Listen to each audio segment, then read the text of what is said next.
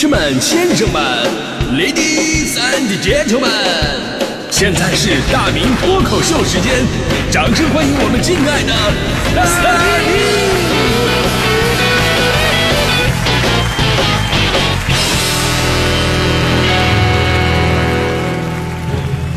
欢迎各位来到今年的大明脱口秀，我是大明。呃，咱们说这个丢三落四啊，它真的是一种病。就很多时候呢，你以为这是一种偶然的行为，但是你会发现啊，就在有些人的身上吧，那是经常会发生的事儿。比方说最近高考嘛，我就想起大迪同学当年的情况了。就是大迪同学当年高考的时候呢，考试前两天就把自己准考证给丢了，自己还不知道，直到考试前一天，有人给他们家打电话啊，说什么捡到一张准考证，上面的孩子是你们家的。啊，这么一对比，这才发现啊，这这准考证丢了。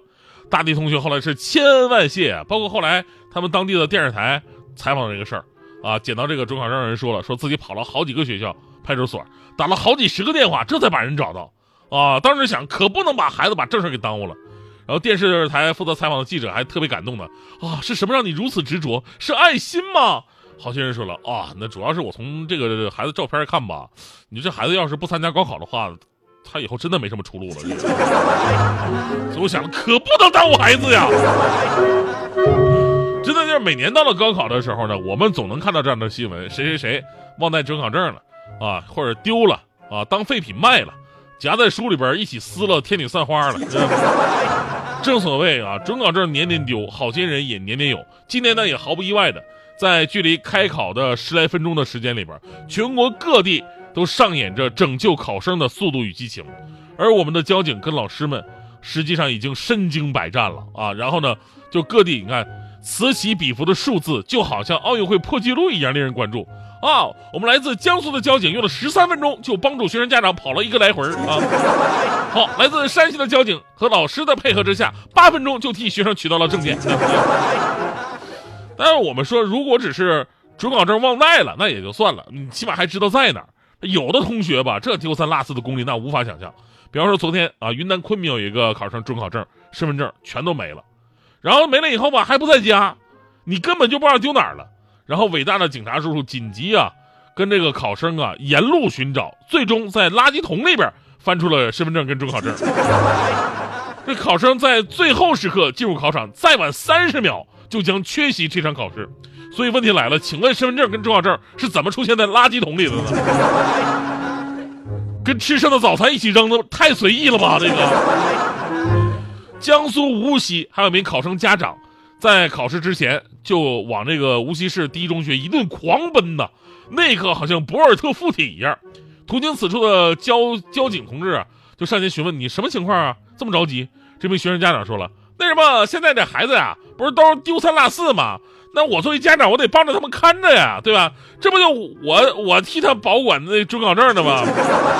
然后刚才我把孩子送进考场之后，我回去半路上我才想起来，正忘给他了。所以你说丢三落四是不是遗传？当然，我们每年啊都会觉得啊，这个学生们压力太大了，在这样一天啊，紧张出错、忘带东西也很正常的嘛。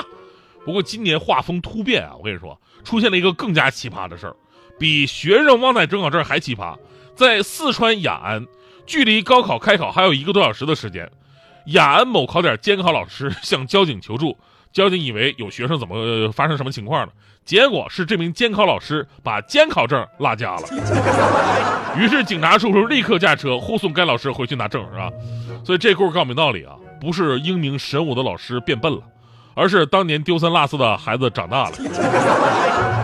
其实呢，你说高考考了这么多年啊，这些事儿呢，每一年都会发生。咱们的交警叔叔和老师们也都有着丰富的处理经验，所以如果啊，真的说咱忘带了证件，千万不要慌，找带队老师，找警察叔叔，他们都会有绿色通道帮你解决这个难题，让孩子进入考场参加考试是第一位的啊。然后呢，在此呢，我们也为那些忙碌在场外的高考英雄们点个赞吧。然后就是啊，就是咱们丢三落四的东西能不能，呃，丢三落四的朋友们能不能长点心，对吧？这个不光是学生的问题啊，咱们今天聊这个话题的时候也会发现了，咱们每个人都遇到过类似的情况。比方说你在以为一切准备就绪、即将出门的时候，发现要手机找不着了啊，钥匙找不着了，记得昨天好像就放在这儿的，怎么就找不着了？这每天疯狂找东西，恨不得自己的每样东西都装上这个 GPS 定位。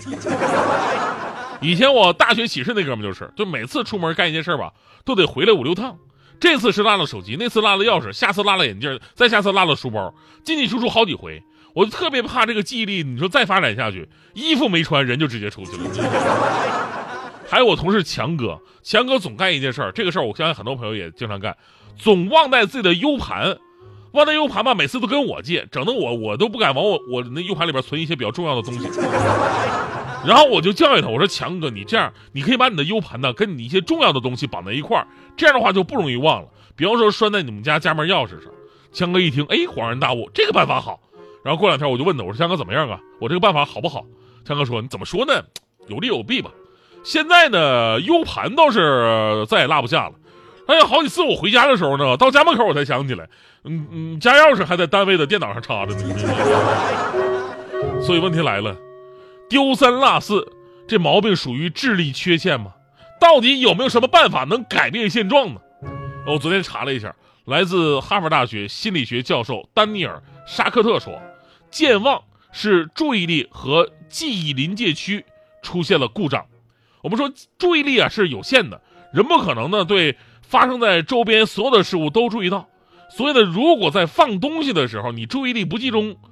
啊，对行为的编码过程就会出现一些问题。比方说啊，你回家放钥匙的时候呢，正在同时想着另外一件能够吸引你注意力的事儿，啊，你突然在想啊，为什么只有我买的股票不涨呢？